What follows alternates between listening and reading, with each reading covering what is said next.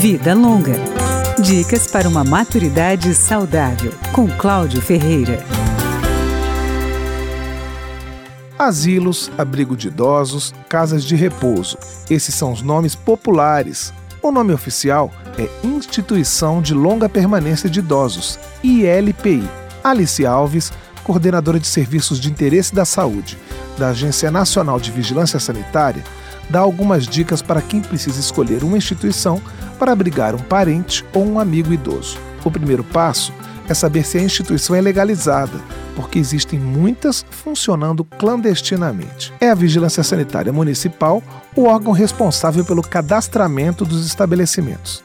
A licença, geralmente, também está exposta na parede da parte administrativa da instituição. Alice Alves, da Anvisa, lembra que cada local precisa ter um responsável técnico com curso superior. Em relação aos cuidadores, o número deles varia de acordo com o grau de dependência dos idosos. Aquele idoso que não precisa de ajuda para fazer nada. Ele tem que, você tem que ter um cuidador para cada 20 idosos. Isso 8 horas por dia. Aquele que já precisa para tudo, você tem que ter um cuidador para cada 6 idosos. É preciso prestar atenção nas instalações físicas da instituição. Elas devem ser adaptadas para a circulação de cadeiras de roda. O ideal é que não tenham escadas.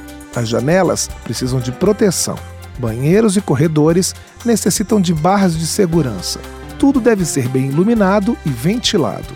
Os quartos devem ter banheiro próprio e no máximo quatro moradores. A área mínima para cada um é de 5 metros quadrados e meio, incluindo espaço para colocar roupas e objetos pessoais. Um item importante é a campainha. Perto da cama do idoso para chamar o cuidador caso aconteça alguma coisa à noite. Quer saber mais detalhes? Consulte a resolução da Agência Nacional de Vigilância Sanitária. Anote aí: R de rato, D de dado, C de casa.